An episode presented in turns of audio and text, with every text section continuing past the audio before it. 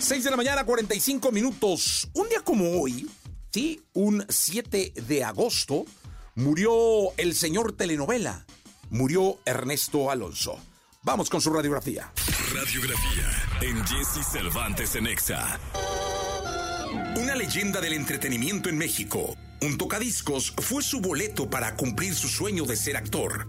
Lo dirigieron figuras como Luis Buñuel y Emilio el Indio Fernández revolucionó la manera de contar historias en la televisión. Por ello, se ganó el mote del señor telenovela.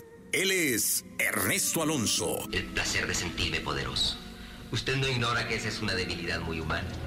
Ernesto Ramírez Alonso nació un 28 de febrero de 1917 en la ciudad de Aguascalientes. Desde muy joven se interesó por la actuación. Su oportunidad llegó cuando la compañía de teatro de las hermanas Blanche pasó por su ciudad. Le pidieron un tocadisco prestado. Al saber su sueño de ser actor, lo invitaron a la Ciudad de México. Entonces vi cine desde, desde pequeño y siempre mi ilusión desde niño fue ser actor.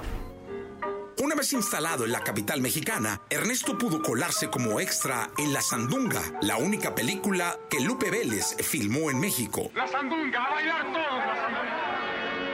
Su primer papel lo consiguió en la cinta La gallina clueca, junto con la actriz Sara García. De ahí siguió una lista de más de 40 películas, entre las que sobresalen Ensayo de un crimen y Los olvidados, bajo la dirección de Luis Buñuel. Las grandes ciudades modernas, Nueva York, París, Londres, esconden tras sus magníficos edificios hogares de miseria que alberga niños malnutridos. Fue en 1959, ya con toda una trayectoria como actor, que Emilio Azcárraga Milmo invita a Ernesto a hacer producción de televisión sin imaginar que crearía todo un género. Su debut en el mundo de la telenovela fue con Cuidado con el Ángel, protagonizada por Amparo Ribeles, Guillermo Aguilar y Ofelia Gilmain.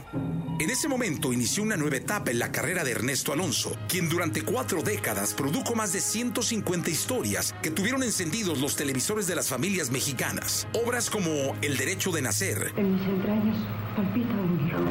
Tú o nadie, o yo compro esa mujer, gracias a su éxito le dieron el título de El Señor Telenovela. Ernesto Alonso fue un gran visionario. No solo posicionó el género de la telenovela, también propuso temáticas diferentes como la historia y el terror, llevando a la pantalla chica títulos como Senda de Gloria, Los caudillos, El carruaje, El vuelo del águila y La antorcha encendida, que relatan pasajes de la independencia de México, el porfiriato y la revolución mexicana. Se trata de un príncipe, señor. En México no hay príncipes. En el género del terror, fue un éxito de la década de los ochentas El Maleficio, donde el mismo Alonso interpretó al inolvidable villano Enrique de Martino, un poderoso empresario millonario que en realidad era un malvado hechicero al servicio de un ente diabólico. Señor, voy a ti. Como productor, Alonso catapultó las carreras de figuras como Maricruz Olivier, Jacqueline Andere, Elena Rojo, Lucía Méndez, Angélica María, Ana Martin, Christian Bach, Rebecca Jones, Victoria Rufo, Erika Buenfil, Daniela Castro y Salma Hayek, entre muchas otras.